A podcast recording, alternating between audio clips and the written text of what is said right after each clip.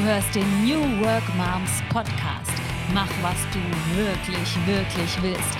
Mit Eva Stiekemar und Jenny Winkler. Heute Folge 49. Living the Dream. Als digitale Nomadenfamilie auf Reisen. Hallo Eva. Hallo Jenny. Wir haben eine Gästin heute dabei, Efi, und die lebt deinen Traum, Eva. ja, als digitale Nomadenfamilie auf Reisen. Wie cool ist das denn? Hallo Efi, ich begrüße dich. Hallo, Hallo liebe Efi. Hallo Eva. Wo erwischen wir dich denn gerade? Jetzt im Moment sind wir tatsächlich wieder in Deutschland zu Besuch. Ach, in Deutschland, na sowas. Was heißt das äh, tatsächlich wieder in Deutschland? Seit wann seid ihr denn hier in Deutschland? Also wir sind Mitte Juli angereist, werden aber voraussichtlich in den nächsten vier Wochen wieder abreisen, weil es für uns im Moment tatsächlich etwas zu kalt hier wird. Ja, also ehrlich gesagt, mir wird es auch kalt. Mir wird es auch zu kalt, Jenny. Ich habe das jeden Winter, ne, dass ich denke, ich muss raus hier, ich muss auf Reisen gehen, ich muss eine digitale Nomadenfamilie werden. Den Sommer finde ich immer super geil in Deutschland, ja, ist echt schön. Diesen Sommer war top. Mhm. Ähm, Vor allem, weil wir uns auch draußen wieder getroffen haben und gefeiert ja, haben. Ja, es war super schön, es war wunderschön. Ne? Aber jetzt geht es wieder mit großen Schritten auf den Winter zu und ähm, da denke ich immer, Mann, ich muss nach Thailand oder ich Was hindert dich denn bisher daran, Eva? Die, das Schulsystem. Das Schulsystem. Okay, Efi, du hast auch zwei Kinder. Ja. Richtig. Die sind, wie alt sind die denn? Die sind jetzt gerade vier und sechs Jahre alt. Zwei Mädels. Okay, sechs, da könnte man ja auch sagen, Schulsystem, hallo, klopft auch an. Ja. Aber euch hindert jetzt das Schulsystem nicht, doch wieder wegzugehen? Nein, also derzeit ist es so, dass unsere älteste Tochter mit sieben eingeschult werden würde. Und ja, im Laufe des nächsten Jahres machen wir uns dann doch mal intensiver Gedanken dazu, wie unser Leben dann kommendes Jahr September aussehen wird. Das heißt, es könnte euch doch gefangen nehmen, Deutschland und das Schulsystem? Bin ich mir noch nicht so sicher. Also ja, im Endeffekt, es gibt ja viele Möglichkeiten, weiterhin auf Reisen zu gehen. Wir haben ja auch schon ganz viele Reisefamilien kennengelernt, die mhm. das digitale Nomadenleben leben. Und von daher würde ich mal sagen, wenn man wirklich möchte und das der Traum ist, dann schafft man das auch. Okay, das heißt, du hast jetzt noch mal ein Jahr Zeit äh, zu überlegen, wie du das vielleicht hinkriegst. Erzähl mal, wie bist du überhaupt dazu gekommen, mit deiner Familie auf Reisen zu sein? Warst du schon immer so reisebegeistert? Ja, tatsächlich. Also ich erinnere mich noch dran, wie ich mit 14 Jahren bei meiner Freundin im Kinderzimmer saß und wir von der großen, weiten Welt geträumt haben. USA war da der erste Traum. Ja, und im Laufe der Zeit ist es natürlich nicht weniger geworden. Ich habe dann mit meinem heutigen Mann, damaligen Freund, ähm, beschlossen, dass ich einen Monat lang mal nach äh, San Francisco gehe, um dort ein College zu besuchen. Weil damals war es so Anfang der Anfang 20, ja, ich wollte immer reisen. Klar, die meisten haben noch eine Ausbildung gemacht. Ich war in der guten Lage, dass ich mit meiner Ausbildung fertig war. Ja, und da habe ich schon öfters gesagt, wollt ihr nicht mal mit mir eine Weltreise machen? So ein bisschen USA entdecken, Asien, Südafrika. Und dann kam aber immer als Antwort, ja, wir machen noch eine Ausbildung. Frag uns in zwei Jahren nochmal. Und da habe ich mich eben kurzfristig dazu entschieden, ich mache eine, ja, einen Sprachunterricht, besuche ein Sprachcollege in San Francisco. Und da dachte ich mir dann, ja, das mache ich jetzt und dann habe ich schon was gesehen und dann wird sich das alles legen und dann brauche ich auch nicht mehr so reisen. Das hat sich aber nicht gelegt. Nein, das war ein Trugschluss. Das hat sich nie gelegt. Ja, das ist bei mir genauso, das Reisefieber. Das packt mich immer wieder. Ja, das heißt, du warst in San Francisco und hast gesagt, äh, Jetzt wieder zurück? Nö, jetzt gehe ich weiter? Ja, ich hatte tatsächlich Tränen in den Augen. Ich habe da so viele tolle Menschen kennengelernt. Es war so eine geniale Zeit. Die Erfahrung würde ich jedem, gut, jetzt in dem Alter ist es natürlich wieder was anderes, aber jedem jung geblieben würde ich das nur ans Herzen legen, sowas mal zu machen. Und dann bin ich zurückgekommen und habe da natürlich auch meine Kontakte geknüpft und die gingen dann eben nicht zurück. Die haben dann gesagt, ja, nee, wir gehen jetzt nicht wieder arbeiten, wir gehen jetzt weiter nach New York und dann gehen wir da noch hin und reisen danach noch ein bisschen durch Südamerika und nächstes Jahr gehen wir dann zurück und ja, werden dann wieder ganz normal arbeiten. Und du warst auch länger in Australien, ne? Genau, richtig. Also in der Phase dachte ich mir dann, okay, ich muss das auch irgendwie hinkriegen. Das ist immer so in meinem Kopf geschlummert. Wie bekommen die das hin? Ich möchte auch. Und oh, wann war das? Von wem redest du von wir? Also du hast jetzt gerade schon von wir gesprochen. Ja gut, ich hatte damals natürlich auch schon meinen Freund. Den möchte ich natürlich auch oder wollte ich damals schon mit einbeziehen. Aber du warst allein in San Francisco. Ich war allein, genau, ich war allein, weil ich eben, ich wollte eigentlich alleine eine Reise machen, habe mich aber damals noch nicht so getraut, hatte auch nicht so das Mindset wie heute. Und deswegen war das die optimale Lösung für mich, weil da eben die Möglichkeit gab, dass auch noch andere Gleichgesinnte mit mir im College sind, die eben auch allein reisen. Du hast ja eben gerade schon erzählt, vom Mindset hast du dann einfach auch Leute getroffen, die gar nicht mehr zurück wollten, sondern auch weiter wollten. Richtig. Dann bist du zurückgekommen und hast gesagt, ey, hier, also ich war, Freund. ich war fünf Tage zu Hause, dann habe ich meinen Mann gefragt, oder damals noch Freund, wäre es für dich okay, wenn ich mal so einen Job annehme in England? Ist ja nicht so weit weg. Wir könnten uns dann ja vielleicht auch Wochenends sehen. Ich habe dann erstmal so, hm, er hat mich erstmal mit großen Blicken angeschaut. Ich dachte dann, okay, lassen wir das. Ähm, ja, wir schauen mal, wie sich das Ganze weiterentwickelt. Ich arbeite jetzt weiter und dann gucken wir einfach mal. Vielleicht ist es ja nur eine Phase. Wie hast du ihn dann überzeugt, mitzukommen oder überhaupt, äh, wie hast du ihn angesteckt von deinem Reisefieber? Ja, also nach meinem Aufenthalt in San Francisco habe ich zu ihm gesagt, du musst unbedingt nächstes Jahr mit mir nochmal in die USA, dann machen wir eine Rundreise für drei Wochen. Das muss so sein, das lege ich jetzt so fest. Das haben wir dann auch nächstes Jahr darauf gemacht und er war dann auch total fasziniert und begeistert. Und ab da an war es dann auch so, dass wir einmal im Jahr eine große Weltreise gemacht haben und ein bis zweimal im Jahr noch so kleinere Reisen in Europa, so Ausflüge für ein paar Tage. Ja, und da war natürlich auch sein Interesse geweckt. Ganz kurz Frage nochmal. Also das, das machen ja, naja, erstmal viele, will ich sagen. Es gibt viele Menschen, die erstmal reisen, aber dann immer wieder zurückkommen oder viel reisen und zurückkommen. Weit reisen, wenn das Budget das natürlich hergibt. Aber dann tatsächlich den Beruf zu verlassen. Was war denn dein Mann? Was hat der beruflich gemacht? Der war Verpackungsentwickler. Und du hast gearbeitet als? Ich habe in der Industrie gearbeitet als Einkäuferin, also ich war im Einkauf tätig. Und irgendwann habt ihr gesagt, jetzt können wir vielleicht auch mal die Jobs hinter uns lassen? Ja, das war immer so ein Thema. Ich habe immer zu ihm gesagt, wollen wir nicht. Aber da war halt immer so der Sicherheitsgedanke, hm, ja, jetzt einen Job aufzugeben. Ja, und dann haben wir unsere Kinder bekommen. Und dann habe ich ein ganz interessantes Buch gelesen. Jetzt fällt mir natürlich dann den Titel nicht an, ein. Ähm, es ging darum, wenn du nur noch ein Jahr zu leben hättest, wie würdest Aha. du dir dein Leben so organisieren? Jetzt natürlich nicht im Sinne, okay, ich raube jetzt erstmal eine Bank aus und dann lasse ich es krachen. Nein, sondern mal komplett, ähm, was würdest du vielleicht gerne noch deiner Freund, deinen Freunden, deiner Familie sagen? Wie würdest du gerne die Zeit verbringen, das letzte Jahr? Mit welchen Menschen? Was ist so dein Lebenstraum vielleicht noch, den du gerne erfüllen würdest? Und dann gab es auch noch so Aufgaben zum Abarbeiten. Ja, und. Eva, kannst du dir das gar nicht vorstellen? Nee, nee, ich frage mich wirklich tatsächlich mal, wenn man jetzt, ne, wenn man noch ein Jahr zu leben hätte, was würde man tatsächlich machen, ne? Ich habe mir die Gedanken noch nicht gestellt, weil ich. Ich finde das äh, super interessant, also ja. Das natürlich auch noch von mich wegschiebe. Aber was war deine Lösung dafür. Ja, ich habe schon öfters darüber nachgedacht und ich dachte mir, okay, die Weltreise, die wollte ich nach wie vor schon immer mal machen. Nicht einfach nur in Anführungszeichen drei Wochen zu reisen, sondern wirklich mal zu sagen, wir reisen Open End oder zumindest mal für ein Jahr und schauen dann einfach mal, lassen uns leiten, was da noch so passiert. Und da habe ich dann natürlich auch mit meinem Mann nochmal gesprochen und habe dann gesagt, pass auf, ich bin jetzt in Elternzeit, du kannst natürlich auch Elternzeit nehmen. Es wären ja sogar insgesamt äh, drei Jahre pro Kind, steht ja jedem zu. Also jetzt nicht zu verwechseln mit Elterngeld. Ja, aber nicht bezahlt, Richtig. genau. Und ja, dann dachte ich, okay, wir können doch jetzt einfach mal ein Jahr Elternzeit nehmen und dann kommst du zurück zu deinem Job und arbeitest ganz normal weiter. Und wir hatten ein richtig tolles Jahr und dann schauen wir mal, wie es weitergeht. Und das seid ihr dann auch so angegangen? Ja, ich musste ihm dann eine Woche Bedenkzeit lassen.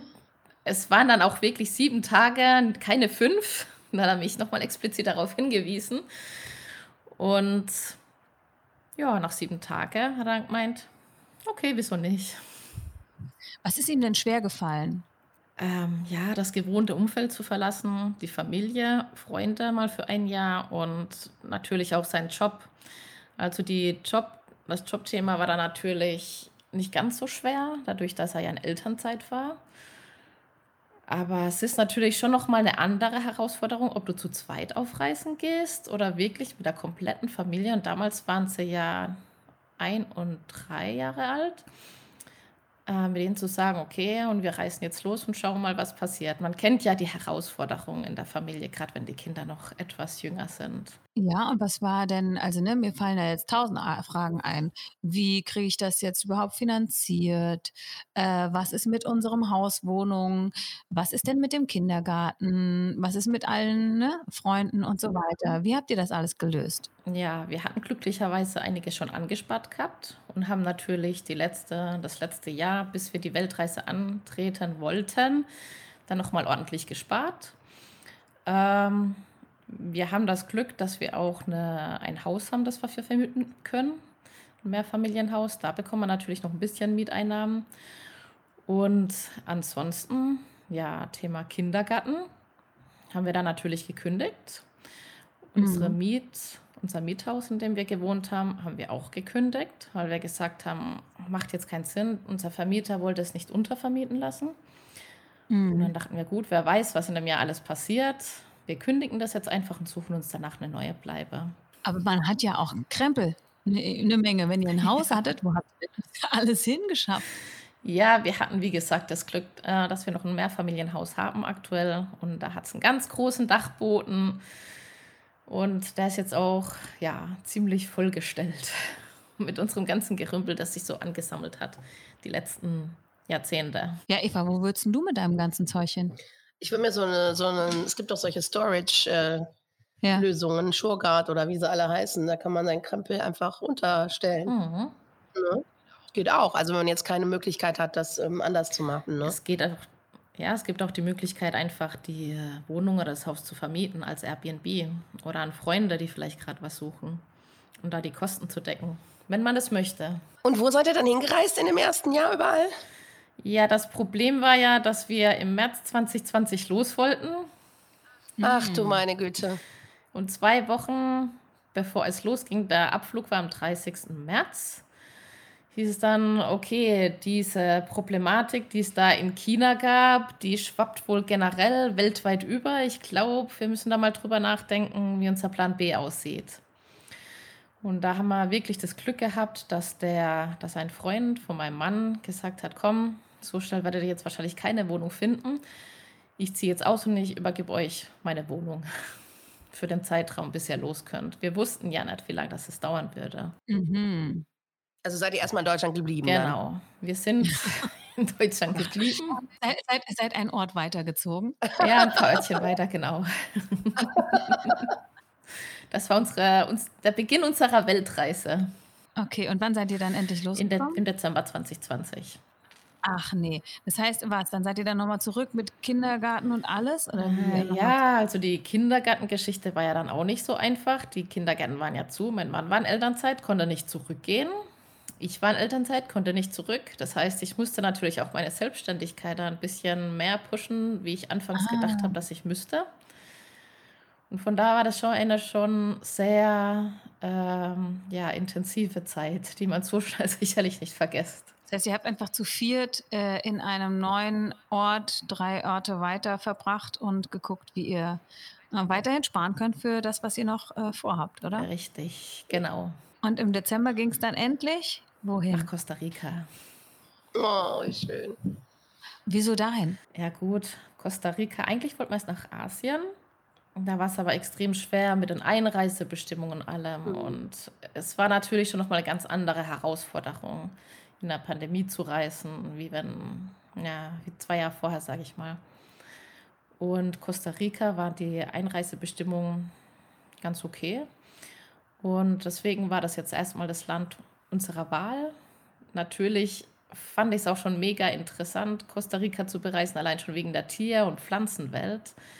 War Mhm. das schon an den so eines der Top 5 Länder, die ich unbedingt sehen wollte. Und es war ja jetzt aber kein Urlaub, ne? Also, ihr seid ja jetzt nicht zum Urlaub wirklich hingefahren, sondern ihr wolltet auch weiter arbeiten oder wie viel Urlaub habt ihr euch erst mal genommen? Also, in der ersten Zeit haben wir schon wesentlich mehr Urlaub gemacht, wie jetzt gegen Ende oder so nach dem ersten halben Jahr. wir, haben, wir sind so ein bisschen durch das Land gereist, natürlich nicht ganz so schnell, wie es ursprünglich gedacht war. Haben uns dann einen schönen Ort ausgesucht, der uns gefallen hat. Und da haben wir uns dann einen Monat lang niedergelassen, haben dann noch die restliche, das restliche Land so ein bisschen erkundet und sind dann nochmal an den gleichen Ort zurück, weil es unseren Kindern uns, und uns so das so gut gefallen hat. Und so waren wir da quasi drei Monate um Costa Rica und ja, haben das Leben genossen, ohne groß zu arbeiten. Wir haben natürlich schon ein paar Projekte gehabt, vor allem ich, äh, die ich da angefangen habe zu verwirklichen. Aber so wirklich ans Arbeiten ging es ja später. Du bist SEO-Spezialistin, mhm. Expertin. Als das bist du dann auch schon losgefahren? Nein, so? nein. Ah. Zu Beginn habe ich als virtuelle Assistenz mit einem Bauchladen begonnen. Ich dachte mir, okay, früher oder später werde ich wohl schauen müssen, dass wir irgendwo ein, Geld, ein Einkommen erzielen. Mhm. Und so habe ich mir eben überlegt, welche Kenntnisse habe und wie habe ich und wie kann ich die am besten einsetzen, um damit Geld zu verdienen. Und ja, dadurch dass ich ja Betriebswirtschaft studiert habe und eigentlich mein Leben lang bis dahin im Einkauf gearbeitet habe, war es natürlich naheliegend, einen Bürodienstleistungsservice anzubieten. Im Laufe der Zeit war es aber eben so, dass ganz viele verschiedene Aufgaben auf mich zukamen, die mir zwar Spaß gemacht haben, aber wenn man sich natürlich in jede Thematik nochmal einige Stunden einarbeiten muss, dann verbringt man mehr Zeit damit, sich in die Thematik einzuarbeiten, wie man dafür verwendet, Geld damit zu verdienen. Und da ich von Anfang an schon begonnen habe, einen Reiseblog zu schreiben und das auch total meins war und mich dann mhm. zu Beginn zwangsweise auch mal mit SEO auseinandersetzen musste, damit mein Reiseblog natürlich auch gefunden wird, weil zu Beginn ja. hatte natürlich nur meine Familie, Freunde und Bekannte gelesen. Und so bin ich auf das Thema SEO aufmerksam geworden, Suchmaschinenoptimierung. Und ja, ich habe dann gemerkt, wie sich da einiges getan hat und dass es mir auch sehr viel Spaß gemacht hat. Habe mich immer mehr da reingearbeitet und irgendwann dachte ich mir, gut, wenn ich es mit meinem eigenen Blog schaffe und ja, mittlerweile dann auch andere, meine Kunden und auch Freunde darüber aufgeklärt habe, ähm, was wichtig ist, worauf sie achten müssen dachte ich mir irgendwann, wieso baue ich meine Kenntnisse noch weiter aus und biete das dann zukünftig auch für meine Kunden an? Und so bin ich auf das Thema Suchmaschinenoptimierung gekommen. Und das hast du alles so Learning by Doing gemacht oder hast du da auch irgendeine Ausbildung gemacht oder irgendwie zu Kurse? Oder? Ja, zu Beginn habe ich einen Kurs gemacht. Habe das natürlich auch bei meiner eigenen Webseite dann angewandt. Habe dann ganz, ganz viele Website-Blogs durchgelesen von SEO-Spezialisten, mir YouTube-Videos angeschaut, selbst probiert, Learning by Doing.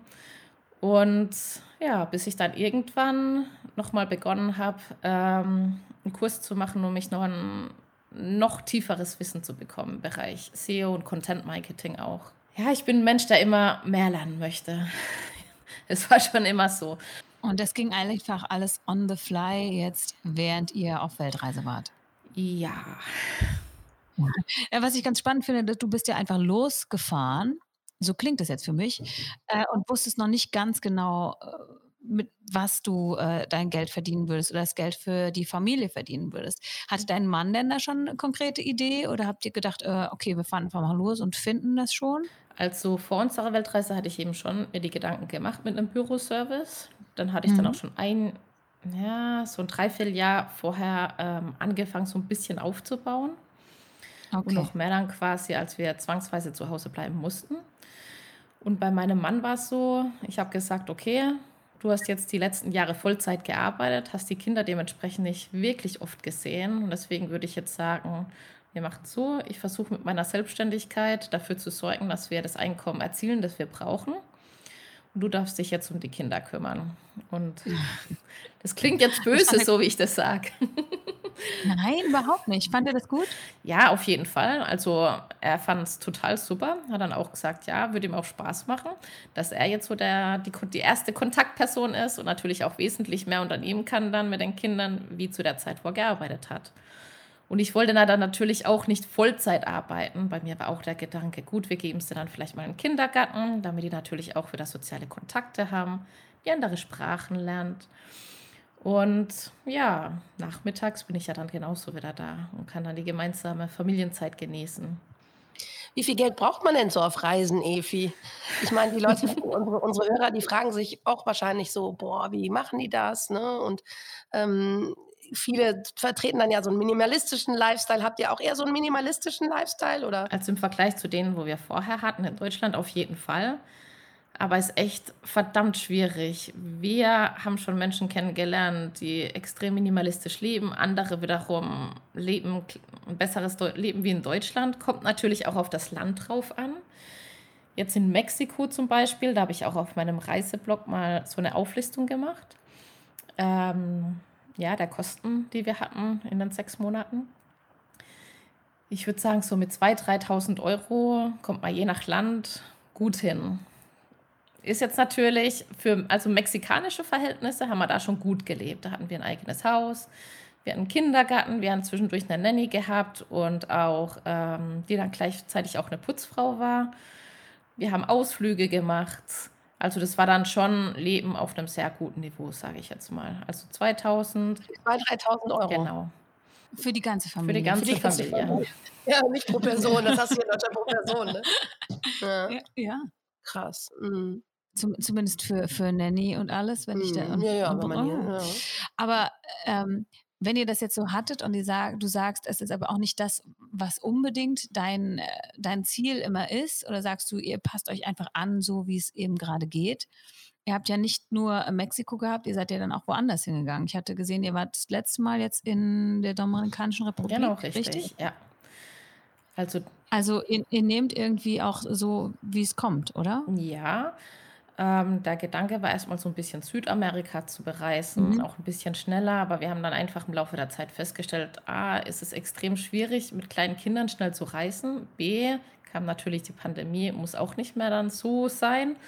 Mhm. Und C war natürlich der größte Punkt dann auch, dass ich gesagt habe, gut, wenn ich mir jetzt weiter meine Selbstständigkeit aufbauen möchte, dann schaffe ich das nicht, indem wir schnell reisen. Das funktioniert einfach nicht, das ist nicht machbar. Und dementsprechend haben wir natürlich auch Orte ausgewählt, ähm, wo es auch einen Kindergarten gibt, wo man vielleicht auch Kontakte zu anderen Reisefamilien hat oder auch zu Familien vor Ort. Und das, also gerade das Dreivierteljahr in der Dominikanischen Republik fand ich mega gut. Wir haben so viele tolle Freunde, Familie gefunden. Die Kinder haben Freundschaften geschlossen. Sie waren im Kindergarten. Und ja, wir waren dann in unserem Apartment mit Blick aufs Meer. Ich fand das so inspirierend. Ich bin dann jeden Tag morgens, mein Mann hat die Kinder in den Kindergarten gebracht. Ich habe mich hingesetzt auf unsere Couch äh, auf der Terrasse mit Blick aufs Meer und habe gearbeitet. Das, ich war da total im Flow. Das ging so super. Und das ist auch das im Endeffekt, wo wir uns alle am wohlsten fühlen. Wenn die Kinder Kontakte haben, wir haben Kontakte, ich kann gut arbeiten. Ja, und wir haben einfach ein Leben, wie wir uns das vorstellen. Ist das nicht voll der Stress mit Kindern auf Reisen? Es kommt drauf an, wie man sich das selbst einteilt. Klar, wenn man jetzt sagt, okay, wir gehen jetzt auf Reisen und wir müssen das und das sehen und es muss auf jeden Fall und es läuft so, wie wir das durchgetaktet haben, dann wird man keinen Spaß haben, definitiv nicht. Wenn man jetzt aber sagt, hey, wir wollen neues Land entdecken, wir wollen neue Kulturen entdecken, ähm, andere Menschen kennenlernen und wir schauen jetzt einfach, was passiert. Wir haben keinen festen Zeitplan, wir richten uns einfach nach den Gegebenheiten, dann kann es richtig entspannt sein. Als Also mehr so Slow Travel mäßig, ne? Fall, ja. Und, und vielleicht mehr so spontan einfach die Gegebenheit, Gegebenheiten erkunden und gucken, was, ne, was ist möglich, was nicht. Aber klar fragt man sich natürlich trotzdem, du musst deine Selbstständigkeit aufbauen, du musst ein Haus finden, du musst äh, Kindergarten finden, du musst Kontakte knüpfen. Ähm, wie funktioniert das, wenn du gleichzeitig deine Kinder betreust und, ne? Ja, also man muss dazu sagen, man muss es wollen. Wenn man jetzt sagt, ja, ich mache das jetzt und hm, es ist alles so halbherzig, dann wird man wahrscheinlich mehr Stress als alles haben, andere haben. Aber man kann es wirklich so gut organisieren, dass man sagt, komm, ich nehme jetzt mal ein, zwei Wochen frei oder arbeite weniger. Wir gehen vor Ort, wir informieren uns vielleicht mal abends öfters mal, schreiben andere Familien an, die dort schon waren vor Ort oder die auch Empfehlungen haben. Gibt es ja auch viele Facebook-Gruppen oder auch eben auf Telegram gibt es mittlerweile ganz viele Reisegruppen. Das ist natürlich jetzt einfach äh, heutzutage super Ja. einfach im Vergleich zu, Mhm. Keine Ahnung, vor, vor dem Internet. Ja, definitiv.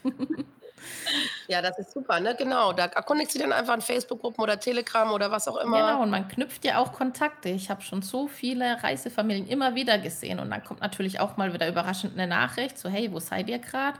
Wir sind jetzt in dem, dem Land. Ähm, was könnt ihr empfehlen? Wenn ihr gerade in der Nähe seid, können wir auch zu euch kommen.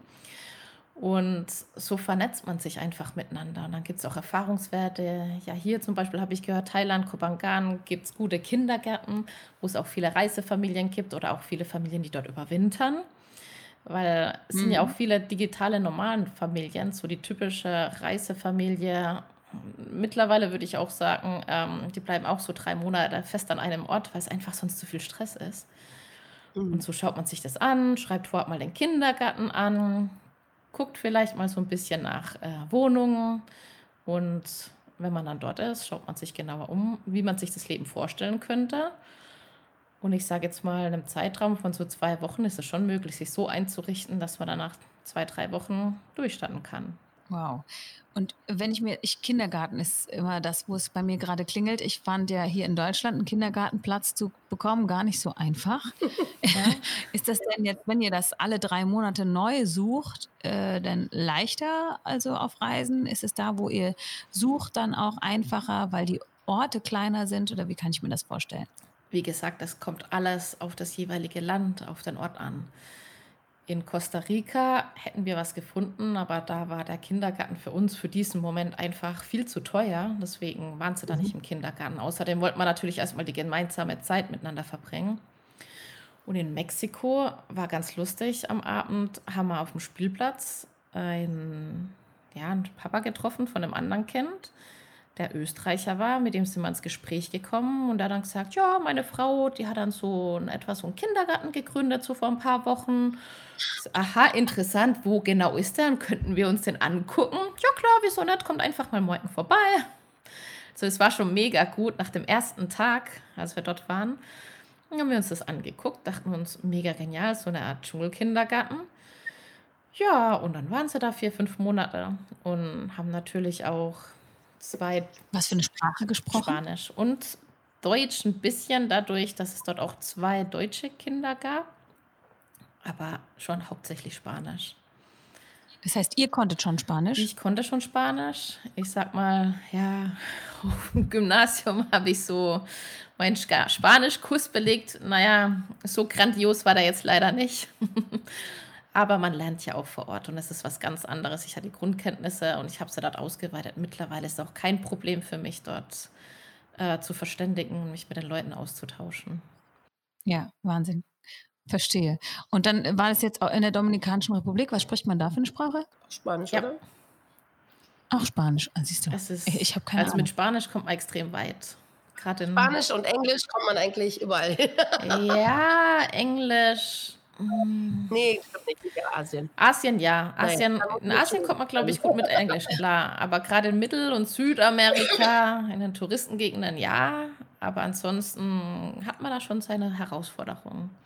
Aber deine Kinder konnten noch nicht Spanisch, ja, oder? aber die haben einfach in der Kita gelernt. Ja, es sind Kinder. Also ich sage immer wieder, es wäre so schön gewesen, hätte ich gerade Spanisch oder eine andere Sprache, Sprache in diesem Alter gelernt die haben da, wir waren eine Woche da auf dem Kindergarten, auf einmal tut meine Älteste schon mit Wörter um sich werfen, wo ich mir dachte, was ist das für ein Wort? Moment mal kurz, Wörterbuch? Hm?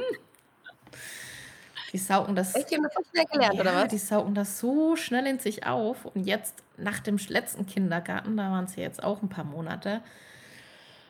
Ja, sie spricht eigentlich schon. Das ist genial. Also mittlerweile bin ich diejenige, die dann fragt: hm, Sag mal, äh, was hat die Frau gerade gesagt? Hast du es verstanden? Ja, ja, Mama, die hat das und das gesagt. Ah, okay, danke.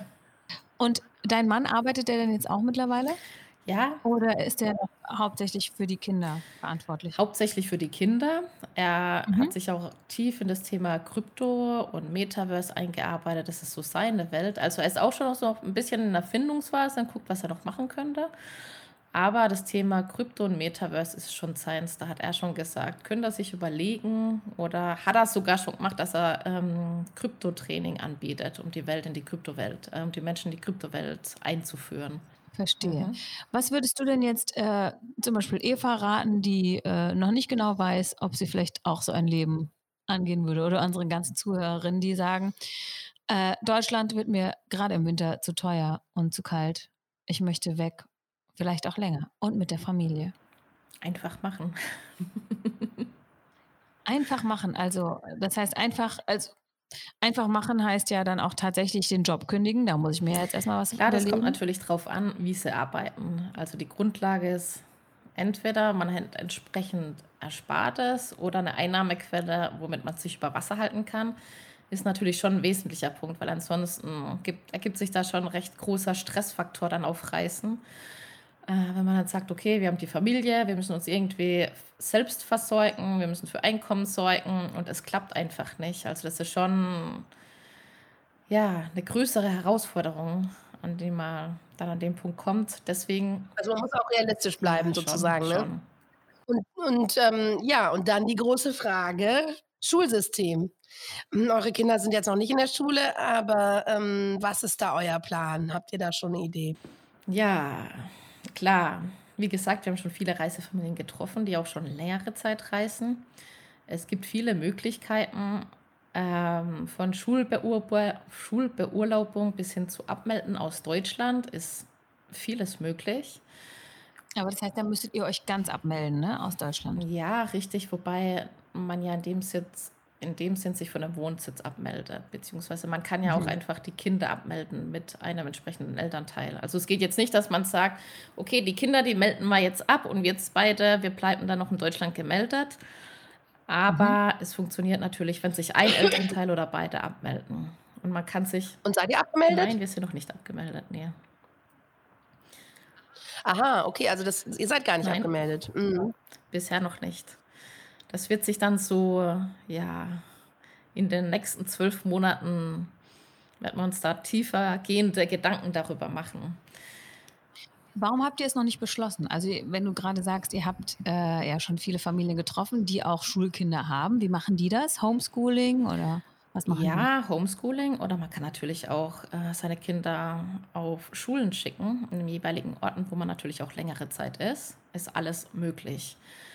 Ähm, jetzt inwiefern, dass es vielleicht möglich wäre über eine private Schule in Deutschland, dass man da quasi über den Weg Homeschooling macht, weiß, ist sicherlich auch möglich, aber da bin ich jetzt noch nicht so in der Thematik drin.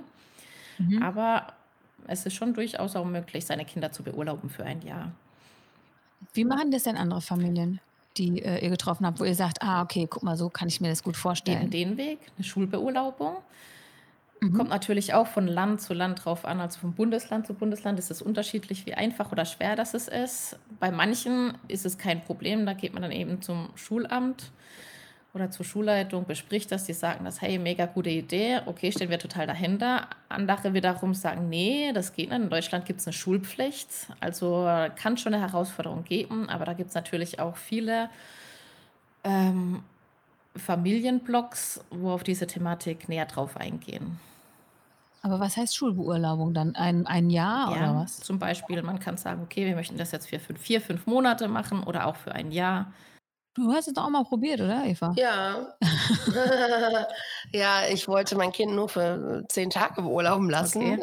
Äh, und ähm, das war ganz witzig, weil ich habe dann die Schulleitung gefragt und dann hat sie gesagt, ja, ähm, nee, das Schulamt hat das nicht erlaubt und das stimmte dann auch nicht. Und ich habe dann ähm, das Schulamt angerufen und die sagen, nee, wir sind nur zuständig für alles von ab einem Jahr oder so. Ne? Mhm. Also in Nordrhein-Westfalen sind die zuständig für alles ab einem Jahr Beurlaubung. Mhm. Es scheint wohl dann einfacher zu sein, das Kind ein Jahr beurlauben zu lassen als zehn Tage. Ja, aber was bedeutet, Kind ein Jahr beurlauben zu lassen? Muss ich dann irgendwas äh, dann abliefern? Muss das Kind irgendwas lernen in dem Jahr? Oder ist ganz klar, ah, das wiederholt dann das Jahr? Ich denke mal, das kommt auf den individuellen Fall drauf an, ne? Also wie alt das Kind ist, wann das in die Schule gekommen ist, ne? Ähm, äh, also. Aber ich meine, ihr habt auch Anspruch äh, darauf, dass ähm, Kinder was lernen. Ich will nicht, natürlich nicht sagen, dass Kinder nur was in der Schule lernen, ist schon klar. Aber wie, wie handelt ihr das? Also ich habe die Erfahrung gemacht, gut, meine Kinder wären jetzt im Kindergarten gewesen. Mhm. Aber ich bin jetzt einfach mal der Meinung, ich bin zu frei, das zu behaupten, ohne es jetzt fest mhm. zu wissen, dass meine Mädels wahrscheinlich mehr gelernt haben in den letzten zwei Jahren, wie das in Deutschland gelernt, gelernt hätten. Allein schon wegen den Kulturen, andere Kinder kennenzulernen, andere Kulturen, die spanische Sprache. Ähm, dann vom Selbstständigen her haben sie so viel gelernt. Mittlerweile, die rennen, was weiß ich, wenn es jetzt darum geht, ja, ich hätte gerne Kokosnuss. Okay, dann hol dir eine Kokosnuss. Frag mal bitte, was es kostet. Am besten auf Spanisch, dass er nicht versteht. Okay, alles klar. Und dann rennen die los und fragen äh, einen Kokosnussverkäufer, ja, was kostet die denn? Ja, Moment mal kurz, ich muss meine Mama noch mal fragen. Und dann kommt sie zurück, ich gebe ihr das Geld. Sie geht dahin und holt sich das. Als Beispiel, wenn es jetzt ein Strandverkäufer ist. Ähm, ja, und lauter solche Kleinigkeiten, wo ich damals von mir noch so eine Erinnerung habe. So, ja, ähm, frag mal nach der Rechnung. Oh, wie, ich soll jetzt nach der Rechnung fragen. Hm, es gibt ja natürlich auch sehr viel introvertierte Kinder. Das heißt jetzt nicht, dass alle Kinder in Deutschland so sind, natürlich nicht. Aber ich bin der Meinung, je nachdem, wenn die Neigung schon so in die Richtung geht, dass so eine Reise und die Erfahrung, die man dadurch macht, natürlich wesentlich dazu beitragen, das Ganze positiv zu beeinflussen und sie dadurch auch selbstständiger werden zu lassen. Man sagt aber ja immer, Kinder brauchen Struktur. Ich meine, wenn man jetzt ne, heißt es ja. Wenn die jetzt äh, alle drei Monate äh, wechseln, neue Freunde haben, neue Lehrer, neue äh, Erzieher und so weiter, neues Umfeld, wie gehen deine Kinder damit um? Klar, in dem Moment, wo wir in einem neuen Land sind und ähm, sie lernen dort auch andere Kinder kennen, mit denen verstehen sie sich gut. Sie gehen in den Kindergarten und sie merken einfach, sie fühlen sich wohl und wir fühlen uns wohl dann sagen wir natürlich auch nicht, okay, jetzt aber in einer Woche geht es weiter, sondern schauen wir auch, dass wir längere Zeit dort bleiben, eben, dass wir auch die Möglichkeit haben, ähm, ja, auf die Freundschaften da so ein bisschen aufzubauen. Es ist natürlich am Reisen logischerweise die Herausforderung in Deutschland. Ich kenne es von mir, ich habe 32 Jahre lang am gleichen Ort gewohnt. Natürlich habe ich ganz andere Bezugsverhältnisse zu meinen Freunden Kindergartenfreunden, wie zum Beispiel mein Mann, der dann mit, äh, keine Ahnung, von mit drei Jahren nach Deutschland gekommen ist und dann drei, vier Umzüge hat in unterschiedlichen ähm, Orten. Es ist schon ein Unterschied. Und für sie ist es natürlich auch nochmal ein Unterschied, dadurch, dass sie dann schon mehr reisen. Ja, ich denke, das. Und dann ja auch wieder die Freunde verlassen, ne? Nach drei Monaten, einem halben Jahr, dreiviertel Jahr. Ja, richtig. Wobei man dazu sagen muss, man bleibt natürlich auch dazu in Kontakt. Also, das ist schon ein ganz großer Punkt, der natürlich auch ja, ein bisschen schwieriger ist, gerade was das Reisen angeht. Das bringt das Reisen logischerweise einfach mit sich. Aber wir gucken schon, dass wir da in Kontakt bleiben, dass man die Familien dann auch nochmal trifft. Und sie sagen schon als, ja, wäre schön, wenn wir die und die wieder treffen. Aber im Endeffekt, in diesem Alter zumindest, ist es jetzt noch nicht so wirklich das Problem. Das, ich wollte gerade sagen, es wird, glaube ich, später ähm, relevanter. Ne? Also kleine Kinder, die sind da, glaube ich, noch relativ easy going, ne? so. Ähm, aber ich merke das jetzt bei meiner Tochter, das wird halt immer wichtiger. Und ähm, also ich, ich, die würde richtig rebellieren, wenn ich jetzt sagen würde, wir gehen jetzt, wir gehen jetzt auf Reisen, dann würde ich sagen, was ist mit meinen Freunden, Mama? Aber ne? hast du schon mal mit deiner Familie darüber gesprochen, Eva? Naja, wir haben halt immer mal wieder überlegt, aber ähm, ehrlich gesagt würde es mir schon reichen, wenn einfach das Schulsystem flexibler wäre. Dass ich einfach ähm, öfter weg könnte mit meiner Familie, dass ich jetzt mal sagen könnte, ne, wir sind jetzt mal zwei Wochen hier und ähm, ein bisschen flexibler und ich brauche auch keine sechs Wochen Sommerferien, sondern vielleicht nur vier. Ne? Äh, so, ich würde lieber wie, also einfach öfter reisen. Ne? Und dann aber auch gezielter. Und ähm, ich muss jetzt gar nicht unbedingt auf Weltreise gehen, ne? aber mich, mich ätzt das so an, dass das alles so in solchen Strukturen ist, ähm, die einfach nicht geschaffen sind für den modernen Menschen so, ja, also den digitalen äh, Selbstständigen. Es ist geschaffen für Leute, die Lehrer sind, ja, die vielleicht irgendwie in der Industrie arbeiten, Schicht arbeiten, äh, keine Ahnung, noch nicht mal das. Ne? Also es ist überhaupt nicht auf die modernen Bedürfnisse ähm, zugeschnitten. So. Ja, das ist richtig. Au du bist halt auch Lehrer. Au außer man ist Lehrer, ja. Aber ich meine, was was soll das denn? Also, ne, das wenn man sich das mal überlegt, das ist eine Struktur, die vor weiß ich nicht wann, wie viel Jahren geschaffen wurde. Und, ähm, da muss man doch mal ein bisschen flexibler werden, ne? Ich habe mir am Wochenende auch mit einer Lehrerin unterhalten auf einer Party und die sagte auch so: „Ja, ich kann keine flexiblen Tage nehmen.“ Da habe ich gesagt: „Ja, aber findest du das gut?“ „Ne.“ Ja, ich hätte gern auch so ein paar Tage im Jahr, die ich flexibel nehmen kann. Ja, habe ich gesagt: „Dann mach doch mal was“, ne? Ich meine, das das das ist doch für Lehrer auch schöner, wenn die mal ein bisschen flexibler Ja, sein können. Fall. Dann müssen sie sich ständig krank melden, weil sie einfach keine flexiblen, ähm, beweglichen Tage nehmen können. Das da stimmt doch irgendwas nicht, oder? Ja, also ich finde auch, also ich habe so die Hoffnung, dass die Pandemie wenigstens so ein bisschen was Positives hervorhebt, gerade was das Mhm. Bildungssystem auch angeht, dass es vielleicht nicht mehr ganz auszuschließen ist, auf kurz oder lang, dass man sagt: „Okay, man kann in die Schule gehen, man kann vielleicht aber auch von zu Hause aus unterrichtet werden.“ Das ist so meine Hoffnung. Inwiefern das dann Mhm. umgesetzt wird, da steht noch ein großes Fragezeichen, aber vielleicht kommen wir ja über diesen Weg jetzt tut sich da einfach mehr. Mhm. Das stimmt. Allerdings, äh, ist dann auch wieder die soziale Frage, ne? Wo wer kann sich das leisten? Bei wem geht das? Bei welchem Elternhaus geht das? Bei anderen geht das ja vielleicht auch nicht. Ähm, bei mir haben sie damals gesagt: „Wir machen das jetzt nicht, weil das ist 'n Präzedenzfall und dann machen das alle“, was totaler Bullshit ist. Das machen nicht alle. Also, bei uns in der Gegend, da macht das keiner. Ja, es gehört ja schon ein bisschen was dazu, den Schritt zu gehen, auf jeden Fall. Ja, also das macht keiner. Das ist einfach so. Die haben das ist 'n ganz anderes Milieu und ne? ja, aber ich meine auch, äh, grade wenn man die Diskussion aufmacht, ne, Homeschooling, wer kann das alles so machen? Ja, ich finde, man muss doch individuell auch schauen. Klar kann man nicht Ja, jeden einzelnen Fall aber es muss es muss doch möglich sein, dass man dass dass man nicht alle über einen Kamm schert, sondern auch wirklich individuell schaut, ne? das ist wahr.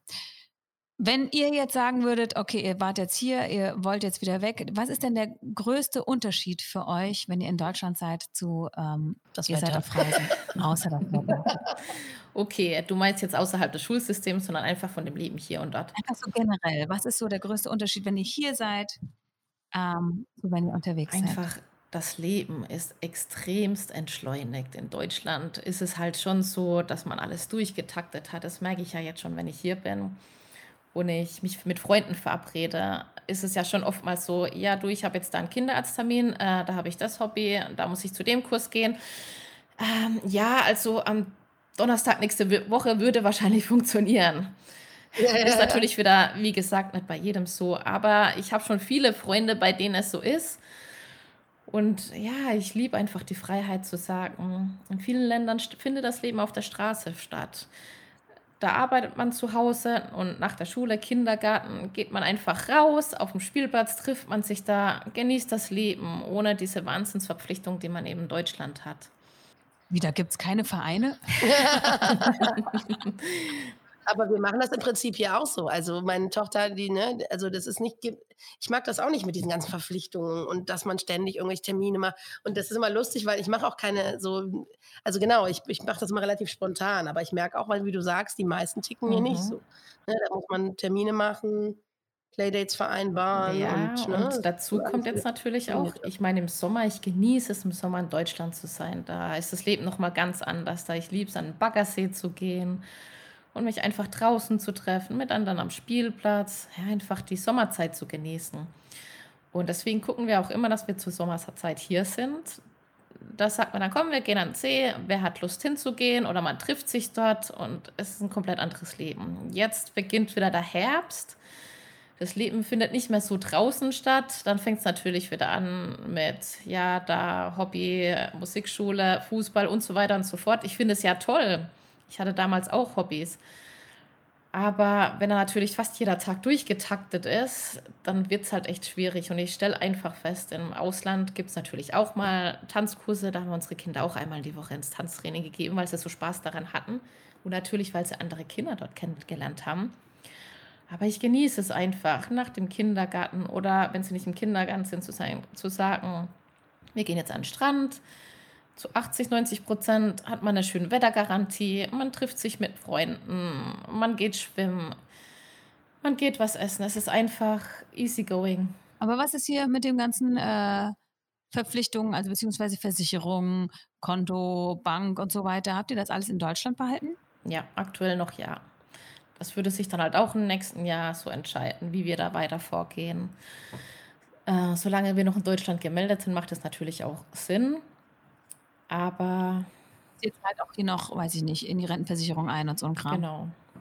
aktuell noch. Aber ihr müsst ja auch dann mit Krankenversicherung schauen und so, ne? Also ja, wobei, da kommt es natürlich drauf an. Ich war ja jetzt noch in Elternzeit und war dementsprechend auch noch krankenversichert. In dem Moment, wo man jetzt aber auch auf Reisen geht und man ist selbstständig, muss man natürlich theoretisch in die deutsche äh, Krankenversicherung einbezahlen und natürlich auch in eine Auslandsreiseversicherung oder Langzeitreisefamilieversicherung äh, vielmehr. Und da habe ich dann auch mit meiner Versicherung gesprochen und mich mit Experten ausgetauscht, die dann gemeint haben, hey, das ist eigentlich kein Problem. Das sage ich jetzt natürlich ohne Gewähr. Aber es ist eigentlich kein Problem. Du hast eine Langzeitreiseversicherung. Du bist jetzt von mir aus neun Monate im Ausland oder von mir aus ein halbes Jahr. Ähm, kommst dann zwischendurch wieder zurück oder hältst dich im EU-Ausland auf.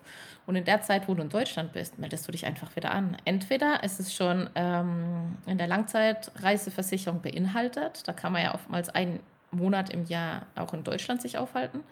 Oder man sagt einfach, jetzt sind wir drei Monate hier oder länger oder weniger und jetzt melden wir uns nochmal an in der Krankenversicherung, der gesetzlichen.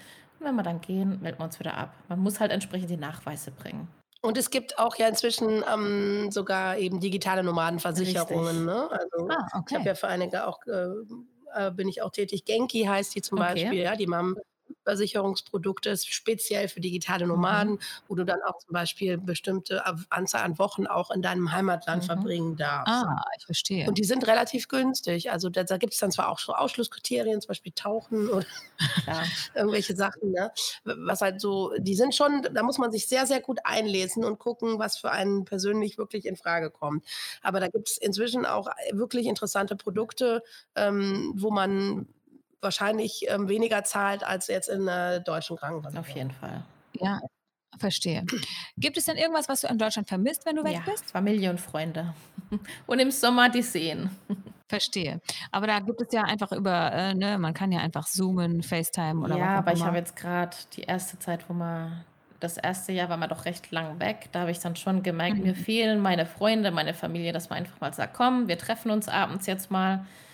Und wir Ja, tauschen uns einfach mal aus bei einem Glas Wein oder ja, einfach mal wieder schön miteinander sprechen. Das geht natürlich über Zoom, aber es, des, es ist definitiv was anderes, wenn man jetzt im gleichen Raum sitzt. Das stimmt.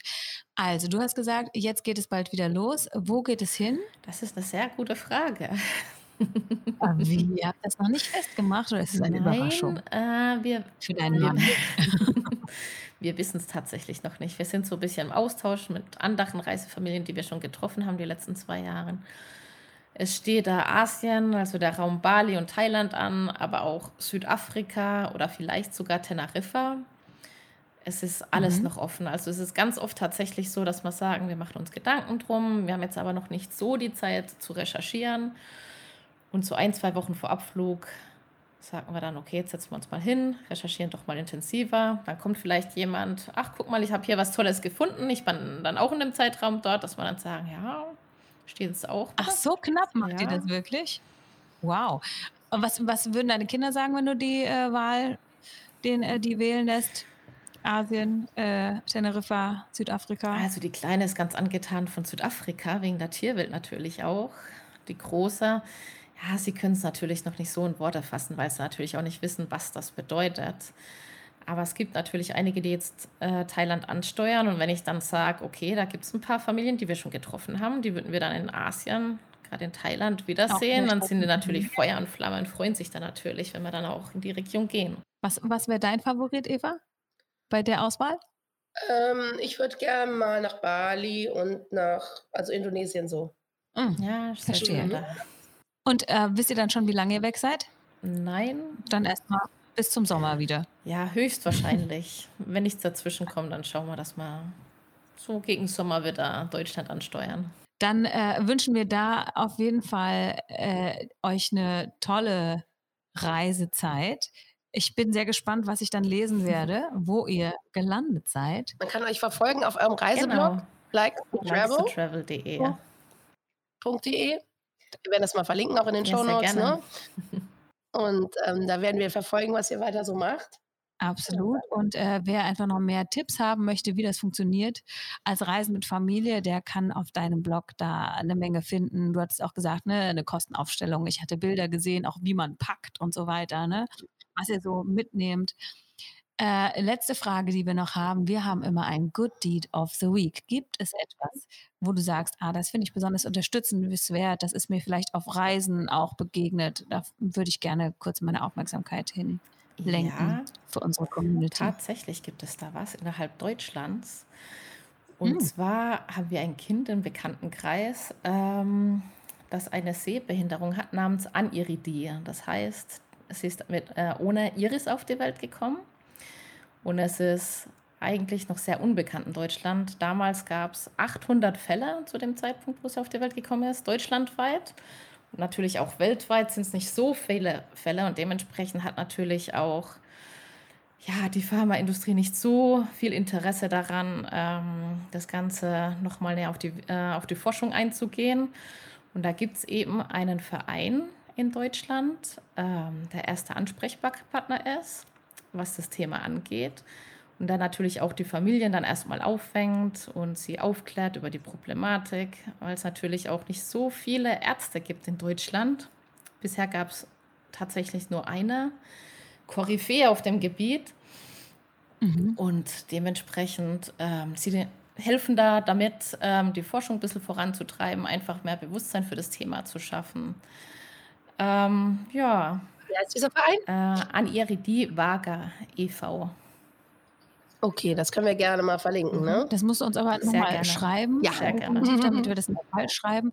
Und da hatte ich äh, in dem Zusammenhang, jetzt wo du sagst, auch gesehen, du hattest ein Buch, mhm. ein Kinderbuch. Genau. Äh, genau. Äh, veröffentlicht. Genau. Also damals, ähm, als eben das Kind auf die Welt gekommen ist, war es so, dass ich gesagt habe, okay, komm, wir schenken der Kleinen jetzt ein Kinderbuch, eben speziell für Kinder mit einer Sehbehinderung oder auch schlecht sehende Kinder. Und ich habe nichts gefunden. Ja, ich habe schon was gefunden. Das war eine Buchreihe, die jeweils 28 Euro gekostet hatte, wo ich mir dachte, uff, okay. Wenn man jetzt natürlich so ein Kind hat und man möchte auch so ein bisschen Kindern was vorlesen und möchte auch auf die Thematik eingehen, dann gibt es A, nicht wirklich viel Literatur und B, ist der Preis halt schon ordentlich für ja, eine Familie. Und da war die, ist die Idee geboren, okay, warum schreiben wir nicht einfach selbst ein Buch darüber? Und das Buch wurde vor drei Monaten veröffentlicht und wird auch sehr gut angenommen. Super. Wo können wir das denn finden? Das gibt es bei Amazon und das Buch heißt So sehe ich. Ah, okay. Das verlinken wir auch noch. Das ist auch eine wirklich gute Idee, einfach auch, weil ähm, ich bin mir sicher, dass wenn andere Kinder Kinder mit einer Sehbehinderung auch treffen, ich weiß nicht, wie gut sie sehen kann oder kann sie gar nicht Doch, sehen. Sie sieht, ja, sie sieht zu so 15 Prozent.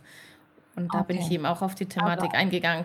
In den ersten Seiten, dass man sieht, okay, wie viel ist denn 15 Prozent oder was bedeutet denn das überhaupt? Das kann man ja nicht wirklich in mhm. Worte fassen dass ich da mal einen Baum ja. genommen habe. Ja wie sieht ja. normal sehendes Kind und andererseits, wie sieht etwa äh, die kleine Mia? Und ja, also wie gesagt, die Rückmeldung von Betroffenen selbst war schon sehr super, aber auch von Kindern, die eigentlich keine Berührungspunkte bisher hatten. Die haben das Buch gelesen, waren dann ganz neugierig und haben es dann immer wieder morgens mit zur Mama gebracht. Mama, lies doch mal vor, wie war das nochmal mit der Mia? Und da werde ich jetzt auch die nächste Woche noch ein äh, Malbuch veröffentlichen, um einfach dieses Thema nochmal. Ja, das finde ich ganz toll. Mein Neffe, der hat nämlich auch eine Sehbehinderung. Das kann ich direkt mal, schaue ich mir direkt mal an. Finde ich total, total schön. Ja, ja, sehr gerne. Also vielen lieben Dank für dein Engagement. Efi Burkhardt, vielen Dank, dass du bei uns warst, ja, und dass du bei uns im Podcast warst. Danke. Ich finde es super spannend, diese ganze Story mit Digital Nomad Families.